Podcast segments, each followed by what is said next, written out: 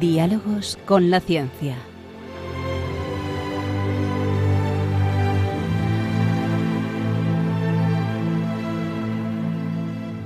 Dirigido por Javier Ángel Ramírez.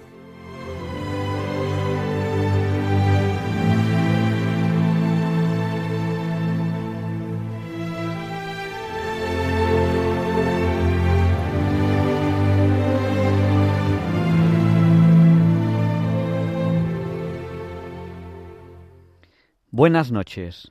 Estamos en Diálogos con la Ciencia, el programa para ti, que sabes que la verdad existe y la buscas. En Red María, gracias a Dios, todos los viernes en sus dos primeras horas. Hoy tenemos un programa interesante. Vamos a entrevistar a Alfonso Carrascosa. Él es científico del CSIC. Con él vamos a hablar del 85 aniversario de la creación del CSIC, del Consejo Superior de Investigaciones Científicas. Tenemos muchas secciones hoy. Vamos a ver si nos da tiempo a todo, pero no se preocupen, que hoy vamos a tener un programa tremendamente variado. Pero no solamente eso, tengo que anunciarles los programas que vienen después, ya en febrero. Porque el primer programa de febrero va a ser sobre liderazgo. ¿Uno nace líder o se hace líder? ¿Y si uno no es líder? ¿Puede llegar a ser líder? Programa interesante para la semana que viene. Muchos de ustedes me están pidiendo que hable sobre inteligencia artificial. Pues hablaremos. Hablaremos de inteligencia artificial. Estamos, ¿cuándo? En la segunda entrevista de febrero, si Dios quiere. Estamos preparando muchos otros programas. También nos están pidiendo ustedes que hablemos de inteligencia natural. ¿Cómo funciona el cerebro? Es una entrevista que estamos preparando, si es posible, también para febrero. Si Dios quiere, entrevistaremos también a Conrado, que ya saben ustedes que es el fundador y dirige la Fundación Madrina. También estamos preparando, otra entrevista sobre cómo se hacen las películas de animación y otra entrevista sobre la flota de Indias. Ven ustedes que tenemos programas que estamos preparando con mucha ilusión para ustedes. Hoy queremos pedirles oraciones en el programa para varias personas que nos las han pedido. El primero que se las va a pedir soy yo. Les pido oraciones para Balduino, porque no es grave, no se preocupen, se le ha detectado esta semana una enfermedad incurable. Pero, pero, enfermedad incurable que se va a curar. ¿Cómo? Con sus oraciones. Esa es mi fe y eso lo van a ver ustedes. Esta enfermedad será para gloria de Dios. Nos piden también oraciones Antonio, que está recién operado de glaucoma, y su esposa, que está en tratamiento de radioterapia. También Carmen y Pepe nos piden oraciones porque tienen una operación dentro de muy poquitos días, no sé si es mañana o pronto, una operación familiar. Y yo sé que hay muchos de ustedes que nos escuchan que tienen algún tipo de enfermedad pues recemos por todos nosotros, por toda la familia de Radio María, los que estamos a este lado del micrófono y ustedes que están a ese lado y pueden participar en el programa. ¿Cómo? Pues luego daremos el teléfono por si quieren llamarnos, pero también a través del WhatsApp. Ya saben que nuestro WhatsApp es el del 8, 8 por 8, 64. Nuestro WhatsApp es el 64 9 8 8 8 8 7 1. Sí, son 4 8 y 7 y 1 también suma 8. Se lo repito, por si no tenían a mano papel o bolígrafo. 64 9 8 8 8 8 7 1. Nos han saludado ya al WhatsApp Francisco de Santander, eh, Juan Antonio de Vilafranca de los Barros, Rosario de Sevilla, Bienvenido de Vilaseca, José de Alboraya, Rafael del puerto de Santa María. Vicente de Mataró. Nos está saludando ahora mismo también eh, Saúl de Granada. Saúl, si nos pones hola y no nos dices tu nombre, nos, cuesta un poco adivinarlo. Lo hemos conseguido adivinar esta vez, pero tienes que ponernos tu nombre al principio de todo, porque si no nos hacemos un poquito de lío. Eh, una persona que es, eh, que es Antonio de Segalapagar nos pide oraciones por el alma de su primo Marcelo, que esta misma tarde ha subido a los cielos. Pues no solamente pidamos oraciones por él, sino pidámosle a Marcelo también que interceda por nosotros. Pilar y Genaro, que nos saludan desde Salamanca. Vicente de Semataro, creo que te he saludado. Pues te saludo dos veces. Eh, Pepe y María Ángeles de Montequinto, en Sevilla. Desde Las Arenas, Vizcaya, Charo. Carmen y Pepe de Santander. Plácida de Málaga. Ana y Rafa del puerto de Santa María. Gustavo de Oviedo. Eh, Maribel, eh, que creo que no, desde Cartagena. Eh, Sandor de Palamos, Raúl de Santander. De momento, los que tenemos que nos saludan de más lejos son Aaron y Connor de Londres. Y. ¿Quién más tenemos aquí? María Jesús de Las Pedroñeras. Y Pilar de Coria. Juan Antonio de Alcoy. Begoña desde Córdoba. Desde Mallorca, Salvador. Un abrazo fuerte a todos ustedes. Y, gracias por escribirnos, gracias por seguir el programa. Pueden, la radio hoy en día está muy viva, porque ustedes pueden interactuar con nosotros en directo a la vez que hacemos el programa. El mundo está cambiando. Por eso queremos hablar en febrero de hacia dónde va la tecnología. Queremos hablar de inteligencia artificial, pero cómo no, también de inteligencia natural. Ya hemos, hemos avanzado estos dos títulos que posiblemente los tengamos en febrero como entrevista. Vamos allá, ya es la hora Bond, feliz hora Bond a todos. Vamos ya a la entrevista de la semana. Prepárense porque vamos a hablar del Consejo Superior de Investigaciones Científicas que está de cumpleaños. Bueno, y hablando de cumpleaños, Radio María, ya saben ustedes que esta semana, el día 24, cumplió 25 años. Y Rafael, del puerto de Santa María, nos dice que él acaba de cumplir 84. Un abrazo muy fuerte, Rafael. Gracias por seguirnos. Silvia de Salamanca, un abrazo fuerte que nos acabas de saludar. Allá vamos con la entrevista de la semana.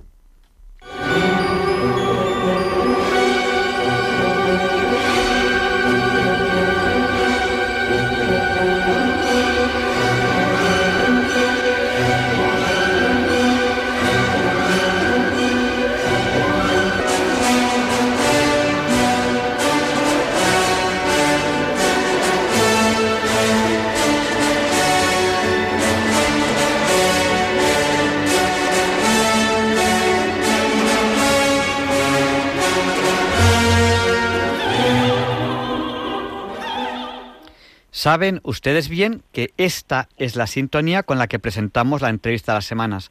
Para nosotros es un placer tener hoy aquí en la entrevista a un colaborador habitual de diálogos con, la ciencia, que es Alfonso Carrascosa. Él es científico del CSIC. Eh, buenas noches, Alfonso.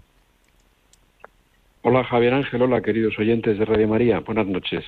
Buenas noches. Bueno, 85 años de la creación del Consejo Superior de Investigaciones Científicas. Muchas preguntas. Mm, ¿Por dónde empezamos? ¿Qué es el CSIC? Cuéntanos un poco.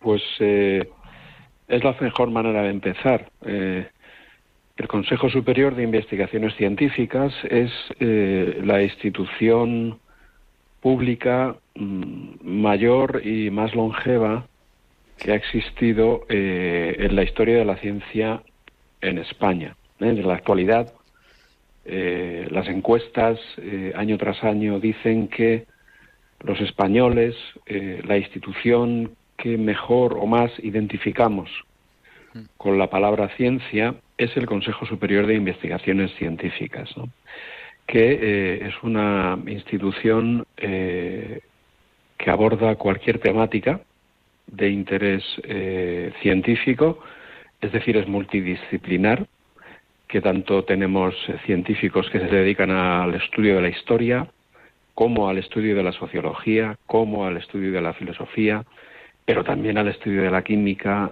de la física, de la astronomía, eh, de las matemáticas, de la biología, de la bioquímica, tenemos gente, una base en la Antártida, eh, colaboramos con instalaciones enormes de astrofísica, eh, en el Roque de los Muchachos, en los eh, telescopios estos gigantescos que tenemos ahí en colaboración con otros centros de investigación europea. Tenemos centros singulares que tienen ya mucha tradición, como por ejemplo el Museo Nacional de Ciencias Naturales o el Real Jardín Botánico.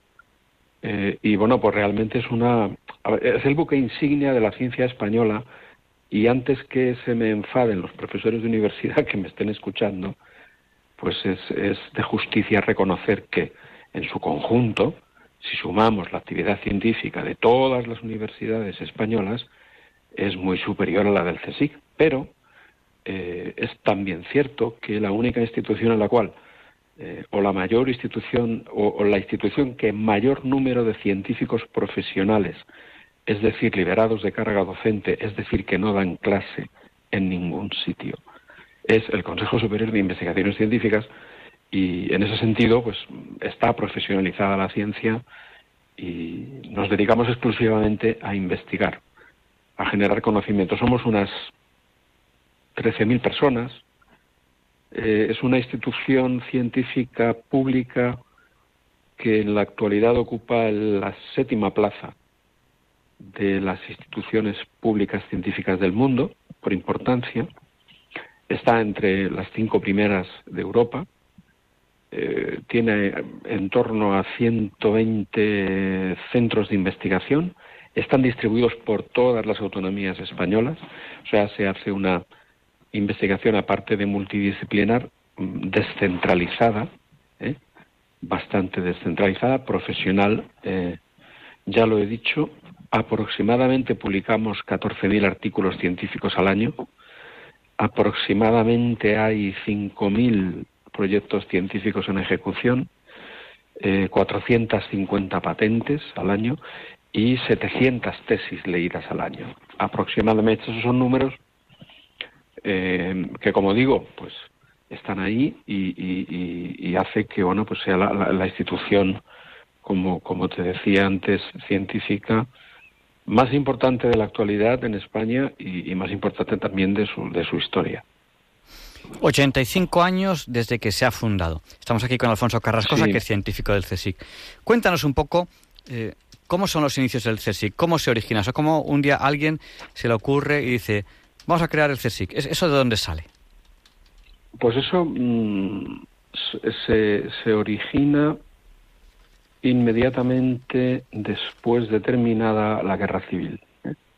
que arrampla con todo lo que con todo con toda la vida cotidiana española, digamos, y, hay la suerte de que mm, hay una serie de personas que quieren mantener viva la llama de la investigación científica en España, se coordinan, ¿eh? se juntan y consiguen poco a poco, ¿eh? siempre que hay una guerra, en cualquier guerra, en cualquier sitio del mundo, se destrozan todas las instituciones eh, que, existen y, luego hay que recuperarlas, irlas recuperando. Y en España, pues tan pronto como termina, como digo, esta salvajada de la guerra civil, pues hay un conjunto de científicos, profesores de universidad fundamentalmente, que eh, inmediatamente se coordinan y echan a andar lo que en principio pues no se sabía muy bien cuánto iba a durar, pero ahora mismo pues es la institución más longeva, lleva 85 años funcionando, cada año con más intensidad, con más profundidad, con más gente, y en ese sentido, mm, estas personas que eh, eh, echan a andar el Consejo Superior de Investigaciones Científicas, como digo, con, con un golpe sin duda de audacia y con una rapidez inusitada, eh, probablemente mm, eh, sea en un tiempo récord después de una cosa tan traumática como una guerra, pues eh, se funda, como digo, en, noviembre del año 39 y a partir de ahí se empiezan a constituir centros de investigación, eh, en principio muy vinculados a las universidades, pero, como te decía antes, y como ya había ocurrido en otros países en Europa, aparece la figura del científico profesional, es decir, de mm, la persona mm, que, eh, que va a dedicarse solo y exclusivamente a hacer investigación científica, eh, sin dar clases en la universidad. Con lo cual va a tener más tiempo para dedicarse a la investigación científica. Entonces, en el año 1945 aparece la primera figura en la historia de la ciencia en España de científico profesional, que recibe el nombre de colaborador científico. En el año 1947 aparece la segunda figura de científico profesional que se llama investigador científico y en el año 70 aparece la tercera figura de científico profesional de máxima categoría, vamos a decir así, el más senior de todos los científicos profesionales que tiene el CSIC, aparece en el año 1970, se llama profesor de investigación, y estas tres categorías, ¿eh? del 45, del 47 y del 70, subsisten. Son las mismas categorías científicas que hay en la actualidad. Y ocurre una cosa muy singular también en el CSIC, y es que eh, cuando llega la transición, pues resulta que se ha producido un incremento en el porcentaje de personal femenino en los inicios de apenas un 5% a un 35%. Y tengo que decir que desde eh, el momento de la llegada de la transición política a España, de la democratización de la vida política en España, pues apenas ha subido dos o tres puntos porcentuales el, eh, eh, la proporción de mujeres que hay en el CSIC. ¿Eso qué significa? ¿Que hay una discriminación? No, no, no significa que hay una discriminación, porque hoy en día las posibilidades que tiene una mujer para acceder a una plaza de científico profesional en el CSIC son las mismas que las que tiene un varón. O sea, las, las causas que puedan explicar que todavía no haya una paridad absoluta ¿eh? Eh, están fuera del CSIC. Tenidas, claro, como traen, exactamente, están fuera. O sea, no, no tiene nada que ver con que haya discriminación. Dios le libre a alguien de discriminar a una mujer hoy en cualquier lugar, como no podía ser de otra manera, y menos en el CSIC, que digamos que es el lugar donde más impera el raciocinio y, la meritocracia pura y dura, es decir, eh, tienen que entrar los mejores. y eso es eh, lo que se sigue haciendo. Y, bueno, simplemente termino. Subrayar que en un periodo, vamos a decir así, que se tiene como oscuro, como de discriminación, de machismo, de una serie de historias, pues ocurre el mayor incremento del porcentaje de presencia femenina en el Consejo Superior de Investigaciones Científicas de la historia de esta institución. O sea, que no fue machista para nada, al contrario, es cuando se materializa la incorporación de mujeres a la actividad científica profesional de España, de toda su historia. El mayor incremento en el porcentaje de esta incorporación de mujeres, que es un dato que quiero subrayar para que todos tengamos mm, por lo menos datos fidedignos de las cosas que han ocurrido en nuestro país recientemente. Mm. Estamos en Diálogos con la Ciencia, entrevistando a Alfonso Carrasco Sales, científico del CSIC. Estamos hablando de los 85 años desde que se inauguró el CSIC. Eh, para, digamos, para terminar de hablar de, la creación, un único dato más y nos vamos al CSIC hoy en día. Eh, ¿Algún nombre, algún nombre importante en, ese, en esa puesta en marcha del CSIC? es verdad que, se me ha olvidado comentarlo. Mira, mm, yo mm, suelo hablar, suelo hablar eh, sobre este particular, eh, sobre personas importantes en ese momento de inicio del quinteto fundacional. Entonces, el quinteto fundacional está compuesto por el presidente fundador, José Ibáñez Martín, el secretario general fundador, José María Alvareda, y los tres primeros vicepresidentes fundadores que fueron el químico Antonio de Gregorio Rocasolano, el arabista Miguel Asín Palacios y este te va a gustar mucho porque tú también eres politécnico, el ingeniero agrónomo Juan Marcilla Arrazola. Bueno, estas cinco figuras que ponen en marcha el Consejo Superior de Investigaciones Científicas tienen un denominador común que conviene aquí en Radio María, en un programa como Diálogos con la Ciencia, siquiera mencionar. Lo vamos a mencionar y luego vamos a ir a sus vidas profesionales. Todos son personas profundamente creyentes, profundamente católicas y profundamente practicantes. José Ibáñez Martín, presidente fundador, perteneció a la Asociación Católica Nacional de Propagandistas, hoy Asociación Católica de Propagandistas, cuya obra corporativa más relevante es la Fundación Universitaria San Pablo CEU. Este es el presidente.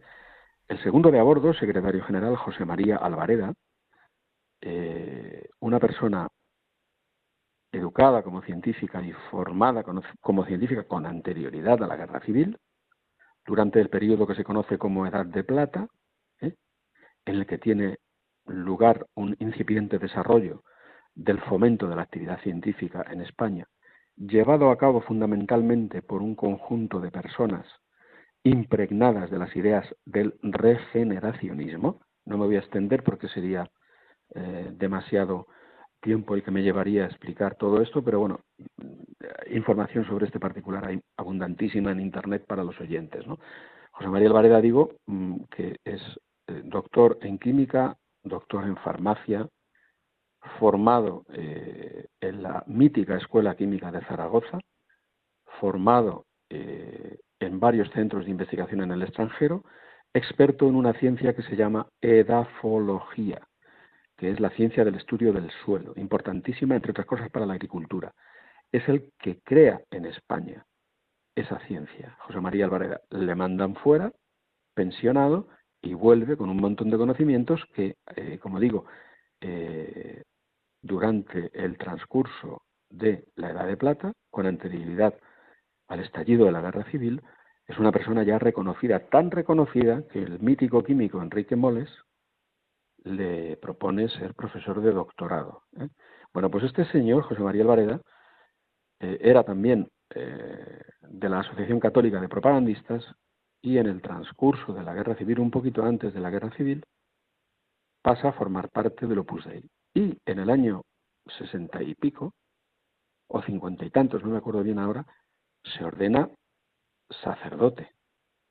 Este es el primer secretario general del CSIC, o sea, un miembro del Opus Dei. Este señor, además, fue el primer rector de la primera universidad privada de la España contemporánea, que como todo el mundo sabe es la Universidad de Navarra que forma parte de la obra de la prelatura del Opus Dei. ¿eh? Pues el primer rector de esa universidad fue este señor, que compaginó ser secretario general del Consejo Superior de Investigaciones Científicas con rector de la Universidad de Navarra. Bueno, ya tenemos esta pareja. El tercero había dicho que era Antonio de Gregorio Roca Solano. Este señor también tuvo una relación muy estrecha con la Asociación Católica de Propagandistas. Este señor fue un químico, fundó la Academia de Ciencias de Zaragoza, uno de los pocos laboratorios que visitó Einstein en 1923 cuando vino a España fue el de este señor, con anterioridad a la guerra civil, o sea que era un químico muy afamado con anterioridad a la guerra, ya contrastado, o sea, no fue una personalidad nombrada por afinidades políticas sino que era ya una persona que tenía un prestigio internacional. El segundo vicepresidente fundador, este es el primero, Antonio de Gregorio Rocasolano, es Miguel Asín Palacios, ¿eh? Eh, que es uno de los más importantes arabistas del siglo XX español. Este señor era cura y además miembro de varias academias, etcétera. Y finalmente el tercero, Juan Marcilla Arrazola, ¿eh? era una persona que, bueno, pues no me extenderé, pero mencionaré que mm, conocidísimo, católico ferviente, fue apresado, fue llevado a una checa de la que se liberó milagrosamente, eh, tuvo en su casa albergados porque este señor vivía en Madrid, tenía una familia numerosísima, tuvo en su casa albergadas mm, religiosas, curas, para protegerlos de las matanzas que se estaban perpetrando eh, en Madrid, de personas religiosas, y este conjunto es, el, el, personaje más importante del siglo XX español, el científico más importante del siglo XX español en enología, Juan Marcilla Arrazola, madrileño. Y como te decía, pues forma parte de este quinteto fundacional, podríamos podría aburrirte de... Ah, y el primer presidente, ¿eh? pues era una persona que acabó con premio extraordinario de licenciatura de, eh, Filosofía y Letras, eh, sacó cátedra de instituto y cuando se iba a doctorar murió su padre y tuvo que hacerse cargo de la familia, sacó la primera plaza en las oposiciones de catedrático de instituto, siempre se consideró discípulo de Menéndez Pelayo y llegó a ser eh, ministro de Educación y Ciencia. Bueno, pues este conjunto de personas ¿eh? era un humanista, ¿eh?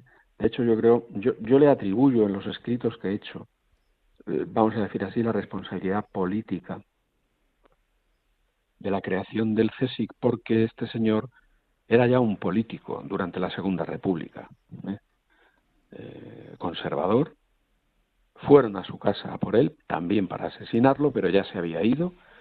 Eh, se protegió en la embajada de Turquía, salió de España con destino a Turquía, pero a mitad de camino, pues desembarcó ya con hijos pequeños, huyendo, huyendo de la barbarie que se desató y y después volvió, volvió a España, se encontró con Alvareda, con inquietudes similares, pero Alvareda, este miembro insigne del Opus Dei y primer secretario general del CSIC, eh, con un conocimiento muy profundo de la actividad científica de la época, porque había tenido una formación científica intensísima y muy superior a la que había tenido Ibáñez Martín, que no se pudo ni doctorar, sintonizaron muy bien, pero claro, mm, eh, hacía falta eh, alguien que conociera el entramado político, administrativo, y este fue Ibáñez Martín y juntos, pues hicieron, como se dice ahora, sinergia y pusieron en marcha. Se me ha olvidado un detalle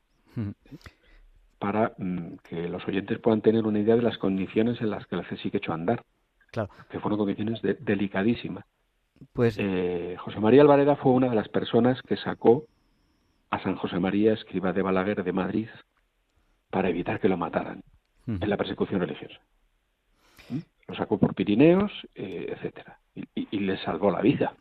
Eh, José María Alvareda fue uno, fue uno de estos. Entonces, este es el quinteto fundacional, ¿vale?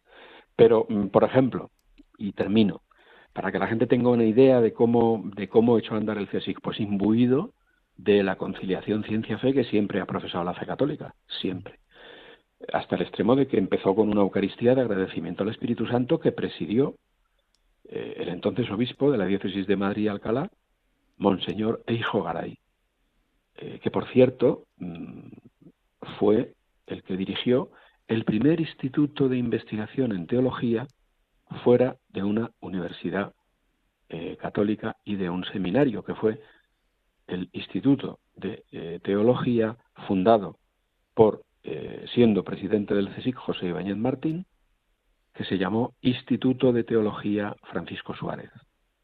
Y lo presidió este obispo, que era una persona con una extraordinaria formación, con dominio de varios idiomas, con doctorado en filosofía y en teología.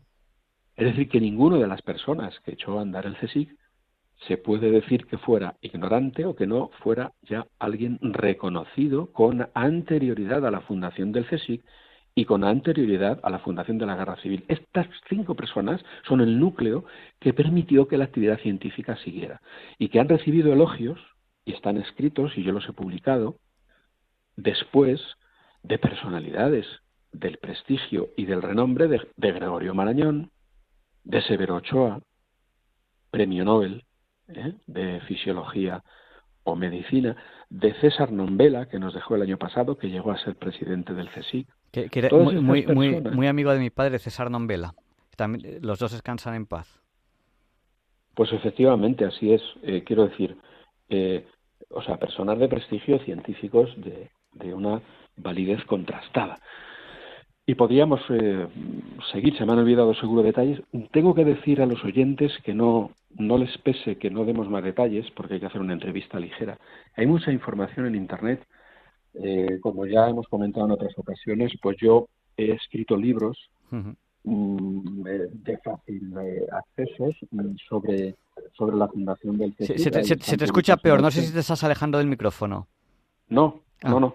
Estoy ahora, estoy, ¿se me escucha bien? Ahora sí se me, se me recupera, que son el Iglesia Católica y Ciencia en la España del siglo XX y luego también otro que se llama eh, José Ibáñez Martín y la Ciencia, el Consejo Superior de Investigaciones Científicas. Y por último, uno que edité del propio José María Alvareda, este miembro del Opus Dei que terminó siendo sacerdote del Opus Dei que era un científico de relevancia internacional cuando se involucra en la fundación del CSIC como secretario general, que se titula Consideraciones sobre la investigación científica.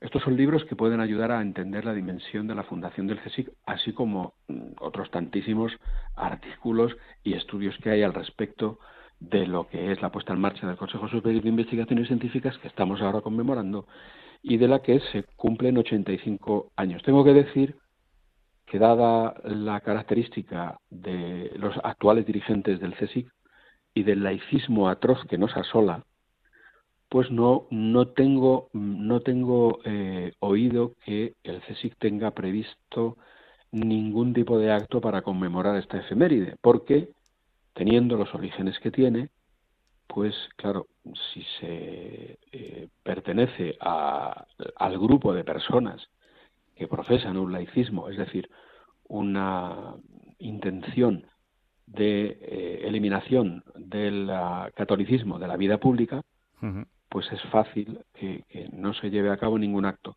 Por eso es por lo que te propuse hacer esta entrevista y hacerla pronto, para que por lo menos los oyentes durante este año conozcan esta efeméride y que por lo menos en un programa eh, abierto, como es Diálogos con la Ciencia, pues la gente tenga oportunidad de saber un poquito algo sobre esta institución algo sobre que la fundación de esta institución tuvo muchísimo que ver con personas profundamente eh, creyentes, que la ciencia y la fe no se contradicen, sino al contrario, que se complementan y que debemos de estar todos muy orgullosos de profesar la fe católica y no pensar, como hay por ahí quien dice, que la ciencia y la fe son incompatibles y que lo peor que podemos hacer con nuestros hijos, porque les atrofiamos el cerebro, es decirles que crean en Dios. Eso son mamarrachadas que se han inventado personas que profesan eh, la ideología laicista, que es, yo diría, enemiga de la fe y también indirectamente enemiga de la ciencia, porque si hay una institución que haya hecho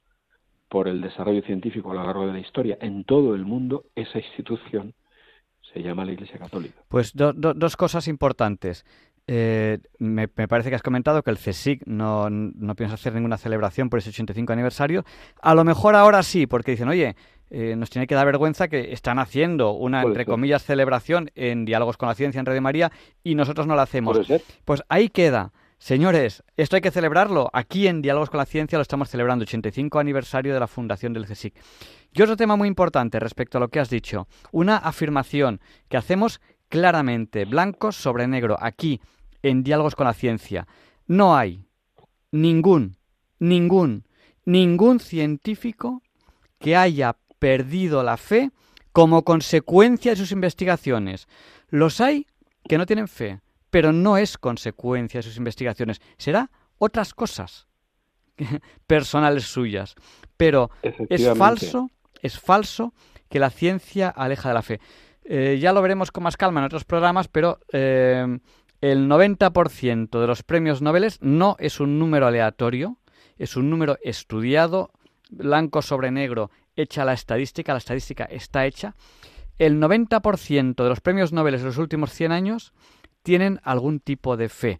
Piensan que eh, eso de que eh, la ciencia es única y exclusivamente materia, que es un pensamiento del siglo XVIII, en el siglo XXI no lo mantiene prácticamente ningún científico. Esa cosa que dice la gente de que la ciencia acabará alejándonos de la fe, que se pensaba en el siglo XVIII, ya no hay ningún científico que lo crea. Ninguno. O sea, cuanto. Eso, era, eso es una idea del siglo XVIII, que el materialismo nos iba a alejar de la fe. Eso. Que la ciencia iba a ser cada vez más, más, más materialista y de menos fe. Eso ya está demostrado que no. Oye. Efectivamente. Y, y además, fíjate que esto me da pie simplemente a decir, a subrayar, que eh, toda esta gente que dice que la ciencia y la fe son incompatibles suele tener una dosis de credulidad eh, absolutamente infantil, abismal, porque fíjate lo que se creen, se creen que la materia orgánica es capaz de autoorganizarse. Y sola es capaz de generar algo como una neurona o como una retina, algo que con el paso del tiempo se llega eh, a hacer solo, o sea, es la divinización de la naturaleza absoluta y total. Que yo no me gusta llamarlo fe, me gusta llamarlo credulidad, porque es una credulidad increíble. Yo espero que me entiendan los oyentes. Eso, eso, era una idea de... que Dios no existe y que no ha creado nadie lo que vemos y que nadie nos ha creado. En el fondo lo que creen, como digo, es que los elementos se combinan. Tú lo has dicho delante de mí en un colegio al que hemos ido a dar una conferencia. Si tú coges un huevo y lo bates, ahí están todos los elementos necesarios para que surja la vida, ¿no? No falta nada. Pues te puedes, te puedes esperar sentado al lado a que surja sola. Pues esto es lo que se creen los ateos y los materialistas, que como tú eh, dices, esa, idea, bien dices, esa idea proviene, del, siglo XVIII el siglo XVIII y, en el siglo XXI ningún científico la cree ya. O sea, eso está. El porcentaje de ateos ahora mismo en, científicos es enormemente alto en los que son de letras. Cada vez hay menos científicos ateos en las ciencias puras y experimentales. Y de hecho, hay motivos para creer que la conciliación ciencia-fe es absoluta y total en base a testimonios de científicos afamados, en base a premios Nobel y en base a cosas como el Big Bang. ¿eh? Por cierto, déjame decir una cosa muy curiosa. Sí, y luego, y luego, y luego te, pregunto otra porque se nos, se nos va el tiempo. Correcto, y termino. Los científicos que mm, fueron eh, afines y aceptaron la idea de que el universo tenía un principio, ¿eh? en la Unión de Repúblicas Socialistas Soviéticas fueron perseguidos y aniquilados porque si el universo no era eterno, ¿eh? eso mm, hacía suponer que debía de haber alguien que hubiera creado el universo. Y fueron perseguidos. ¿eh? Y en la persona que pronunció la existencia de un origen en el universo y que ya todo el mundo tiene claro que así ocurrió. Fue un sacerdote católico que se llamó Georges Lemaitre. O sea, eso para que lo oigan los oyentes. O sea, hoy en día eso nadie lo discute. ¿Eh? y, y, y, cuando se enunció esa teoría, hizo muchísimo daño al materialismo, porque fue el principio del fin de aquella credulidad que se propagaba a los cuatro vientos, que como tú bien has dicho, eh, eh, es que, que, no, Dios no existe y esto se ha hecho solo. Bueno, vamos, estamos con Alfonso Carrascosa, científico del CSIC. Hemos hablado de la, de la fundación del, del CSIC y, hemos, y nos has contado muchísimas cosas. Vamos a hablar un poquito de, del presente.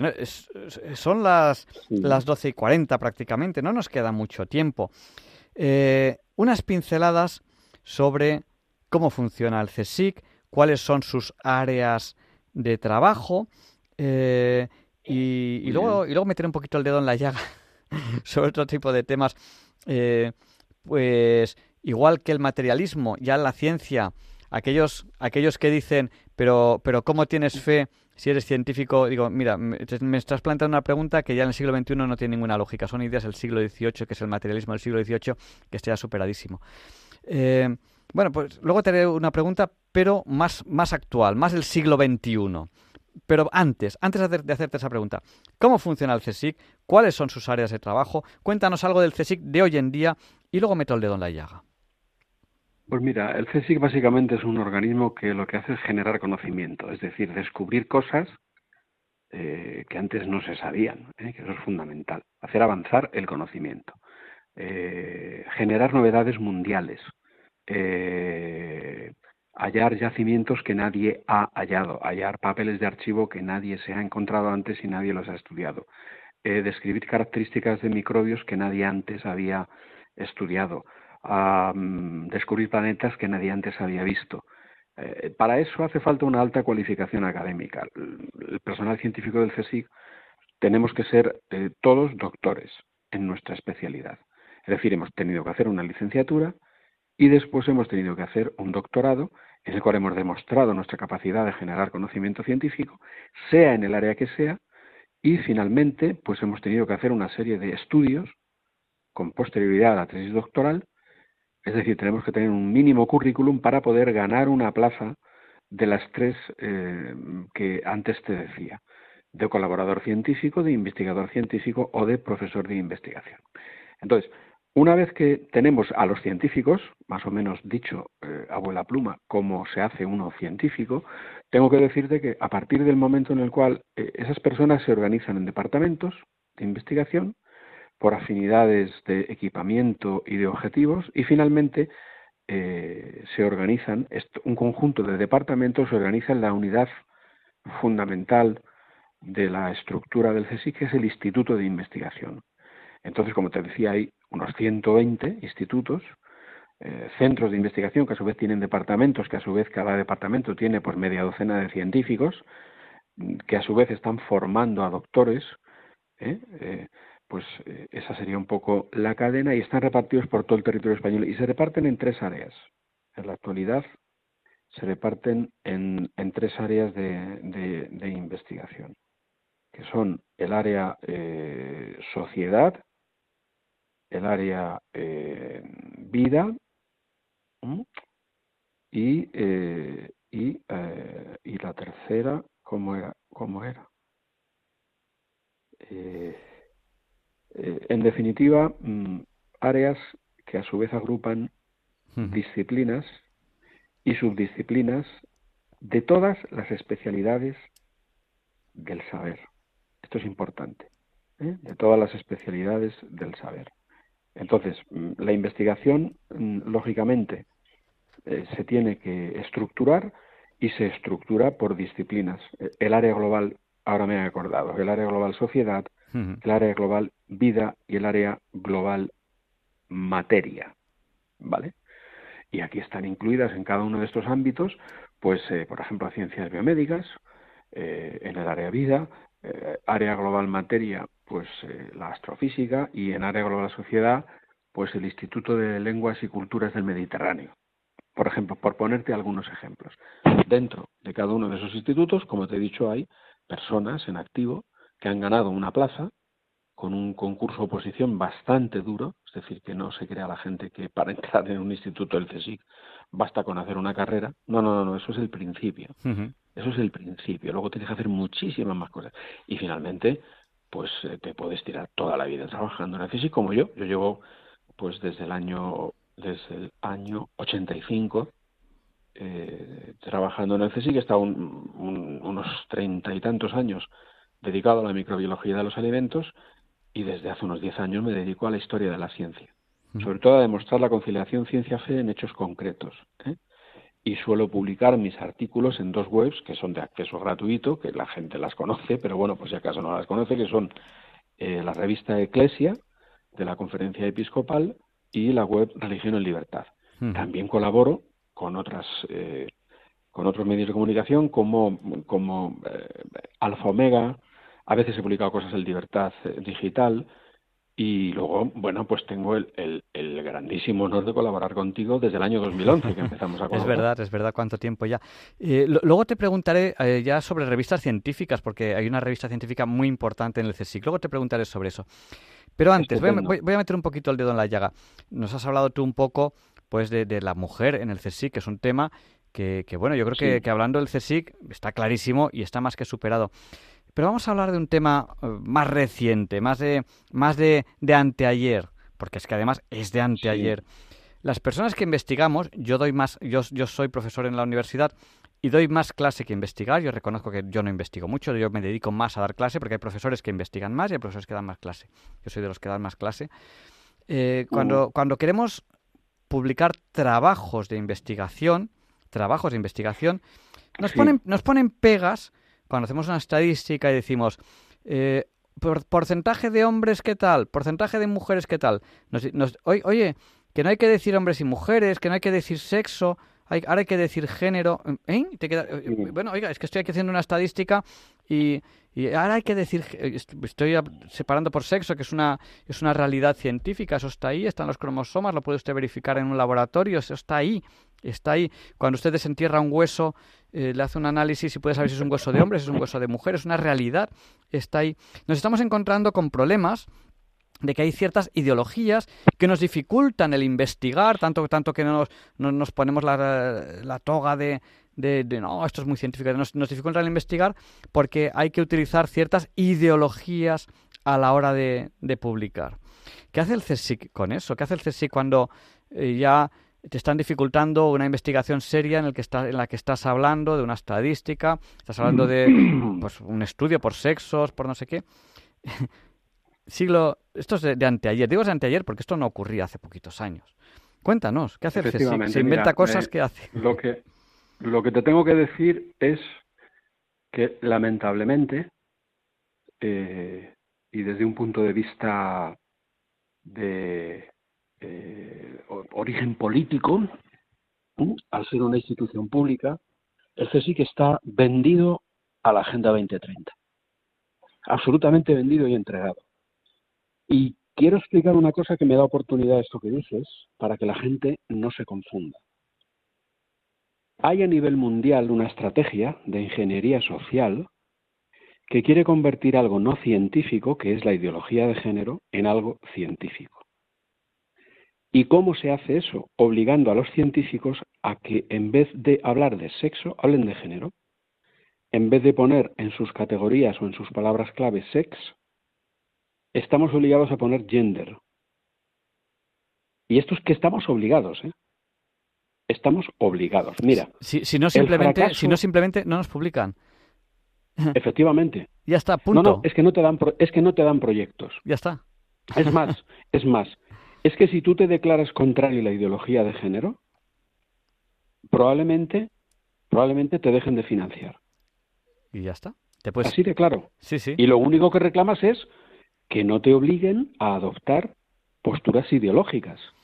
Hmm. Pero eso, eso, eh, la política actual, yo te me atrevería a decir de cualquier signo, está absolutamente entregada en este sentido a la Agenda 2030, que tiene cosas buenas, eh, aprovecho. tiene cosas buenas, pero el género, evidentemente, es una morcilla que han metido ahí que es una ideología y que están obligando y que la quieren convertir en científica de una manera mendaz.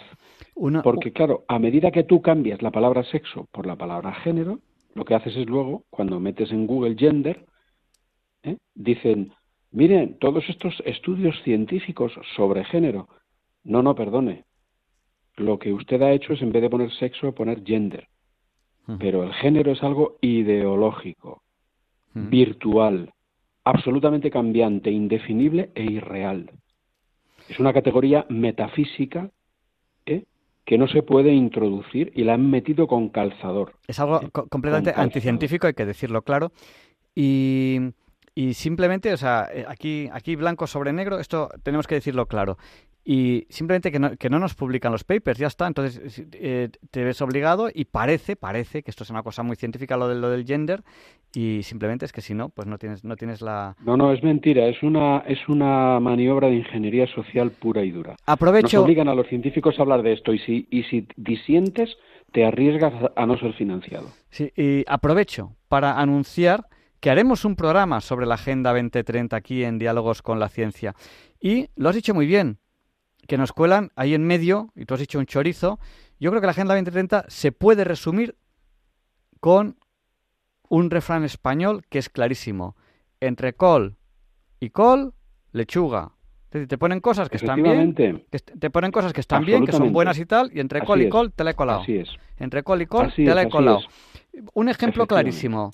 Eh, estamos todos dando palmadas con las orejas porque nos han quitado de la, Constitución la palabra, no me acuerdo, la palabra válido y te han puesto la palabra, no sé qué. Estamos todos dando palmadas con las orejas.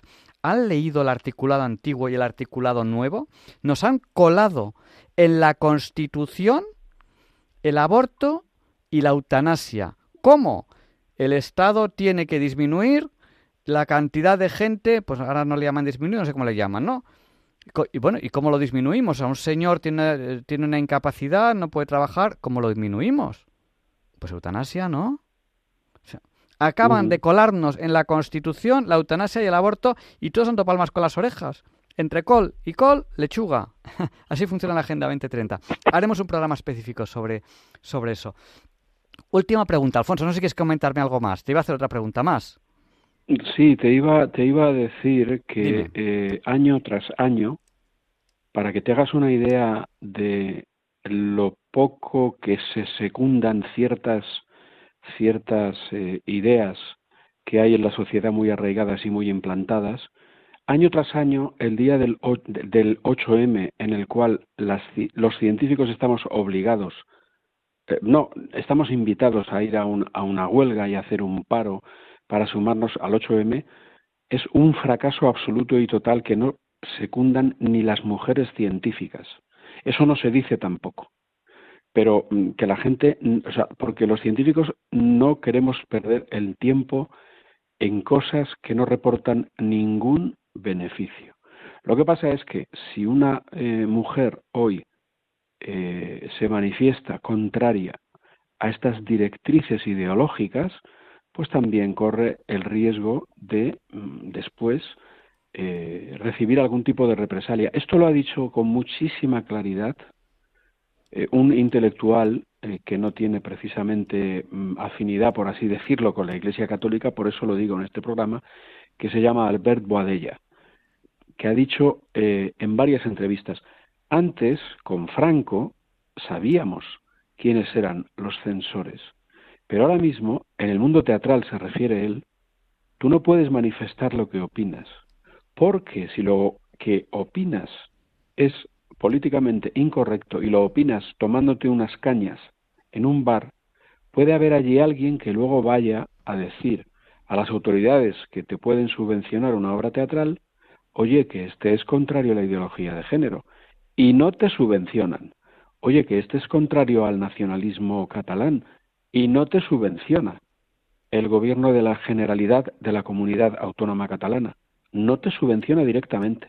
Es una censura soterrada, sutil y terrible ¿eh? que hace que mm, la gente se retraiga y no manifieste lo que verdaderamente piensa.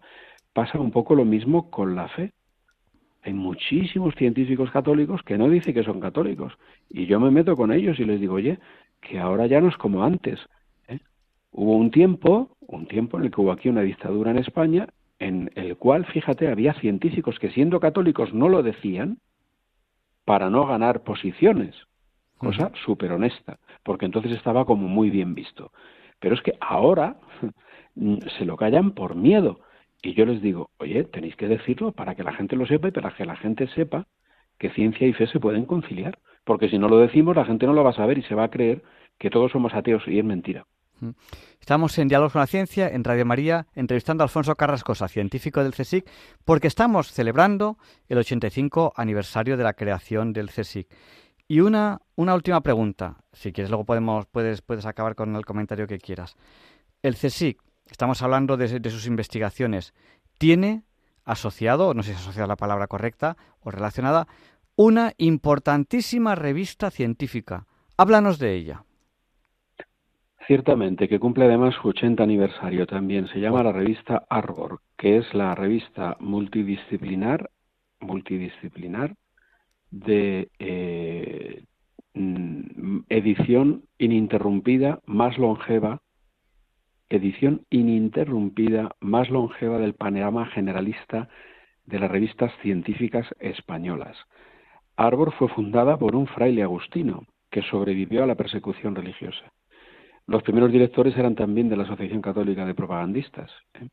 Hubo uno del Opus Dei, eh, Calvo Serer, eh, Sánchez Muniaín, concretamente el, el, fraile que, que, la fundó pues el, fue el agustino José López Ortiz, que además fue confesor de San José María. Eh, fue un profesor de la universidad que tenían en, en el Escorial, que sabes que fueron allí, apresaron a, una serie de relevantes, por cierto, de relevantes agustinos. ¿eh? Por ejemplo, quiero recordar a Arturo García de la Fuente, que era bibliotecario de la Biblioteca Real en el Escorial, Sabino Rodrigo, que era profesor de Ciencias Naturales, Gerardo Gil Leal, impulsor de cooperativas obreras, Matías Espeso, superior del Monasterio del Escorial, Bernardino Álvarez Melcón, eh, una serie de personas de mucha relevancia intelectual que eh, fueron asesinadas en aquella barbarie que se desató. Pero a lo que iba es a que esta revista pues está cumpliendo 80 años. Eh, Hay que celebrarlo, aquí, aquí lo celebramos ahora mismo. efectivamente, y además la mayor parte de los primeros directores pues fueron personas que también eh, compartieron la fe con su actividad científica. José Ibáñez Martín también la dirigió durante un tiempo, eh, Pedro Rocamora Valls, e incluso yo la dirigí durante cinco años, ya en época democrática, eh, y bueno, pues en este sentido también es una eh, es un motivo para, para, para, la alegría. Fíjate que el, el, emblema del Consejo Superior de Investigaciones Científicas es el árbol de la ciencia, con el que representaba San Raimundo Lulio la unidad de todas las ciencias, un santo. Eh, hizo la Iglesia del Espíritu Santo. el patrono del Consejo Superior de Investigaciones Científicas, pues fue nombrado al inicio de la andadura de esta institución San Isidoro de Sevilla. Eh, eh, quiero decir que todas estas son mm, pues señas de identidad del el arranque de esta institución, que es la institución científica más importante del mundo fundada por católicos en el siglo XX. Del mundo. La más importante del mundo fundada por católicos. Eh, Alfonso, eh, abrimos el micrófono un momentín a los oyentes por si alguien quiere preguntarnos algo o lo que sea.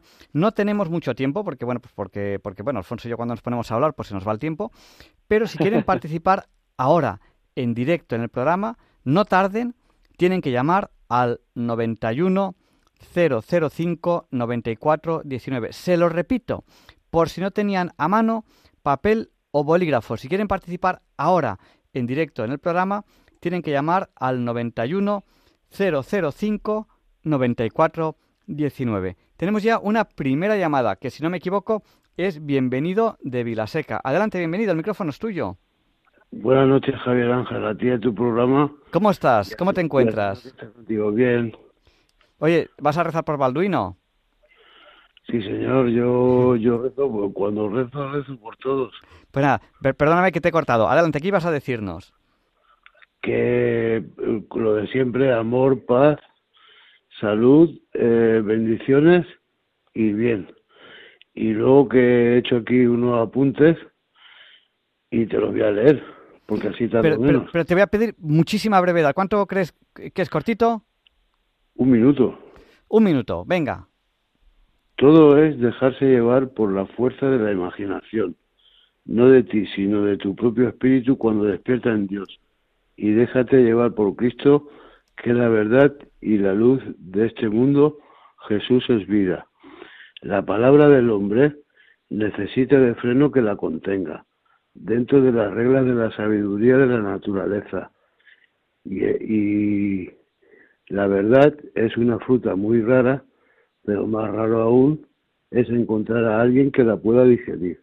Simplemente eso. Pues muchas gracias. Eh, vamos a seguir dando paso a las llamadas. Bienvenido, gracias por llamar. Venga, muy bien. Buenas noches. Felicidades. Muchas, un abrazo fuerte. Y por el aniversario del CESIT. Gracias. Vamos gracias, muchas gracias. Vamos a dar paso a María Dolores, que nos ha llamado al 91 005 94 19. Adelante, María Dolores, el micrófono es suyo, le pedimos brevedad. Mire, yo le digo en cuatro palabras que en este país necesitamos urgentemente un Antonio Tejero que detenga a este gobierno. Bueno. No que les mate ni les linche, que les detenga y les, meta, les metan a cárcel por cinco o seis meses, porque esto no se puede tolerar.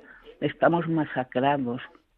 Bueno, de... Nada más, adiós. Yo les animo a rezar porque también, también eh, el Señor nos puede ayudar. Yo creo que... Y yo, yo también, y yo también. Hay que rezar, hay que rezar por los dirigentes, sobre todo cuando son malos para que Dios no los deje de dar acierto, que hagan alguna cosa bien por lo menos. Pues nada, vamos a, dar paso a José Miguel, que es de Sevilla. Adelante, José Miguel, el micrófono es suyo. Ah, buenas noches. Eh, agradecer, agradecerle el tiempo que le dedica a la ciencia. Vamos, yo concretamente soy físico.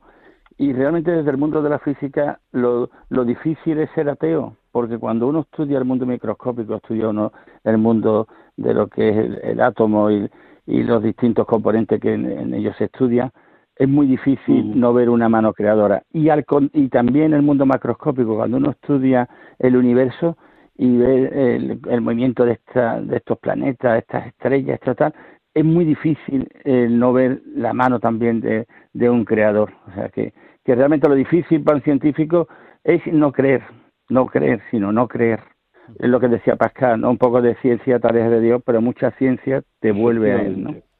Efectivamente. Pues muchas gracias, José Miguel. Un, abrazo fuerte. Totalmente de acuerdo.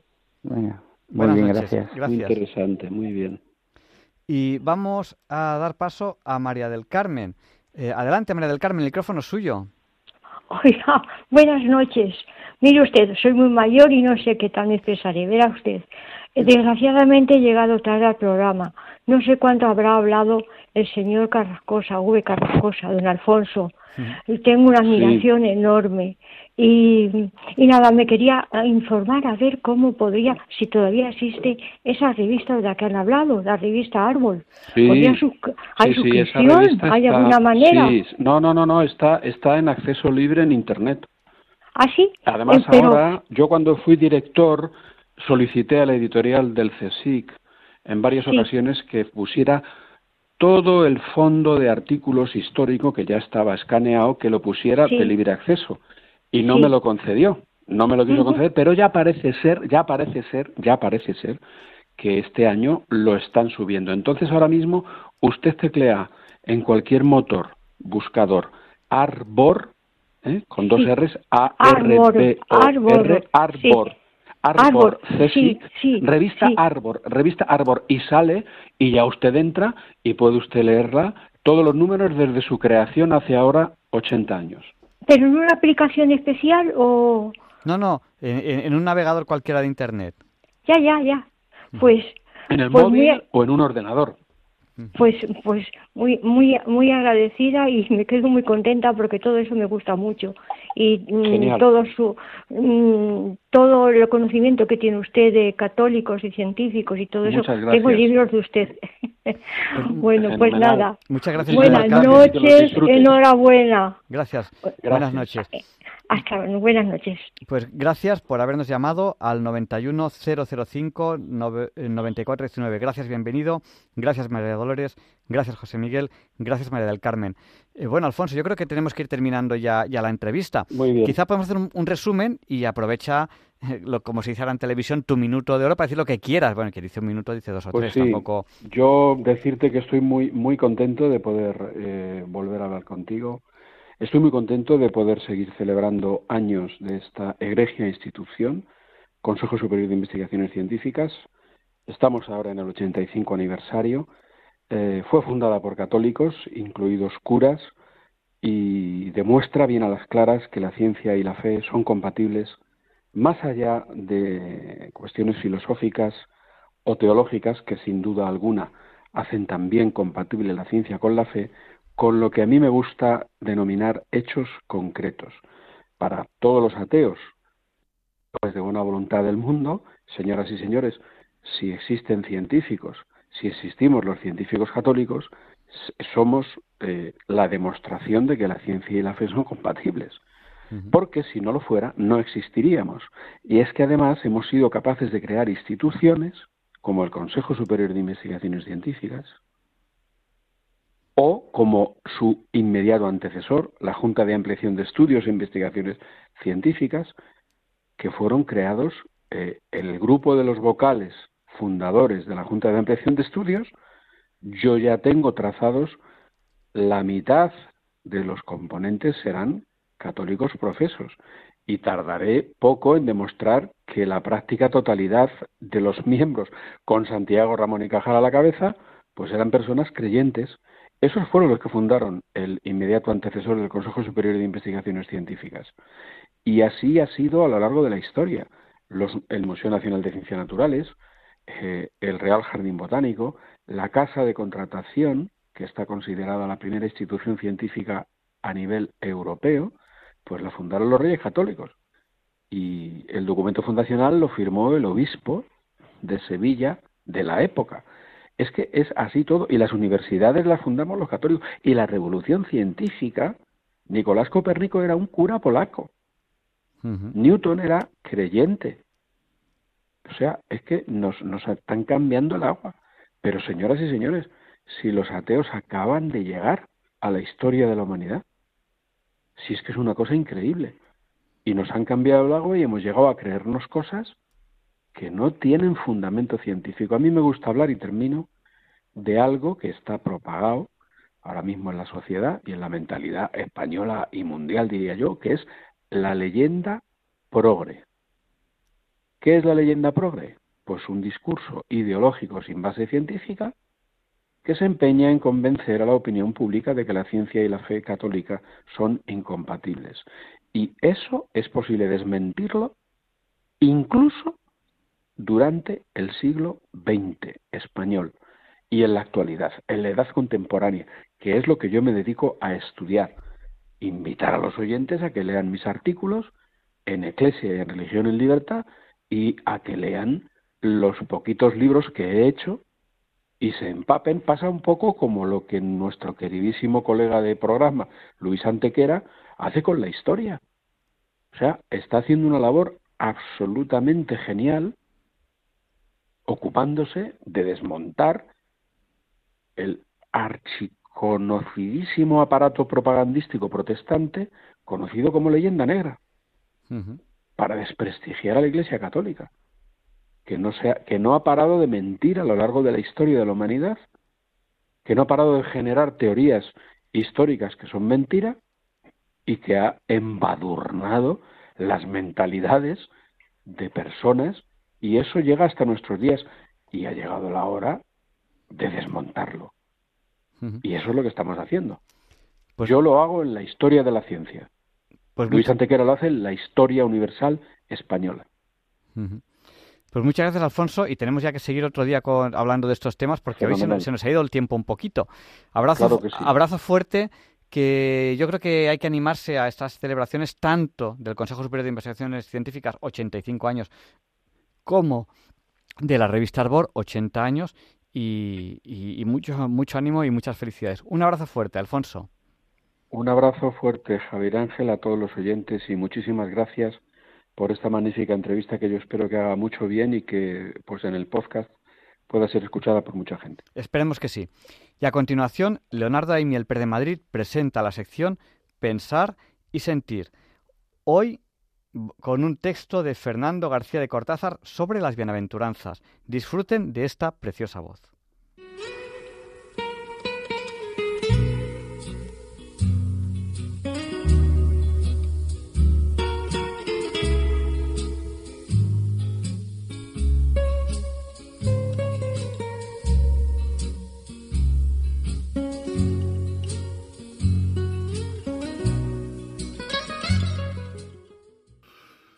Buenas noches, queridos oyentes de Radio María. Soy Leonardo Daimiel y celebro estar de nuevo con ustedes. Fernando García de Cortázar y Ruiz de Aguirre, bilbaíno del 42, fue un sacerdote jesuita e historiador, catedrático universitario de historia contemporánea. Hoy les voy a leer en Pensar y Sentir un texto escrito por él titulado Jesús de Nazaret, la palabra que cambió todo. Por cierto, uno de los últimos textos que publicó, apenas un mes antes de su fallecimiento. Y creo que da que pensar lo que admirablemente reflexiona sobre las bienaventuranzas. Dice así, ha elegido ya a sus apóstoles, ha vencido las tentaciones de Satanás en el desierto y ha recorrido la Galilea entera, predicando el Evangelio del Reino y sanando toda dolencia en el pueblo. Su fama ha prendido en Jerusalén y también al otro lado del Jordán. Y hace un tiempo que el eco de sus milagros precede al de sus pasos, por una tierra que lleva siglos esperando al Mesías que anuncian los profetas. Una tierra ávida de derribar los ídolos recuerdan el poder de Roma. Algunos le llaman hijo de David, otros hijo del hombre.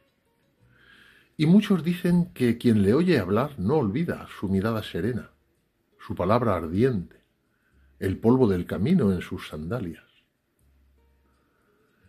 Jesús de Nazaret ya ha expulsado a los mercaderes del templo y confesado a sus discípulos con esa voz que sabe encontrar los atajos del corazón, la muerte terrible que le aguarda y que será instigada por los clérigos judíos.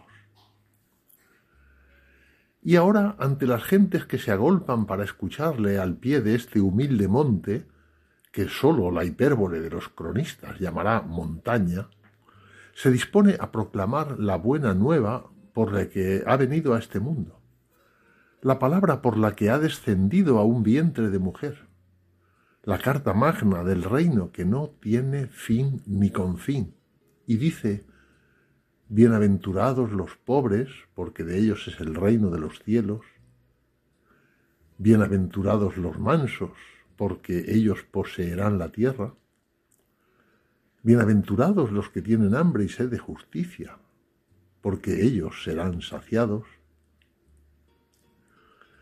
los que se hallan en las últimas filas y sólo oyen la palabra bienaventurados, creen que el mensaje de Jesús de Nazaret es un presagio de felicidad.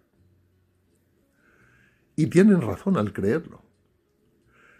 Pero los que están más cerca comprenden que cada bienaventuranza implica también una maldición. Los ricos, los soberbios, los violentos, los que no tienen hambre de justicia, los que persiguen y ultrajan, no podrán entrar en el reino de los cielos hasta que se conviertan en lo contrario de lo que hoy son. Dice Giovanni Papini en su Historia de Cristo que si un ángel descendido de un mundo superior le pidiera lo mejor que tiene la humanidad, le ofrecería el sermón de la montaña sin dudarlo. Las bienaventuranzas constituyen un momento inaugural en la historia de Europa y del mundo.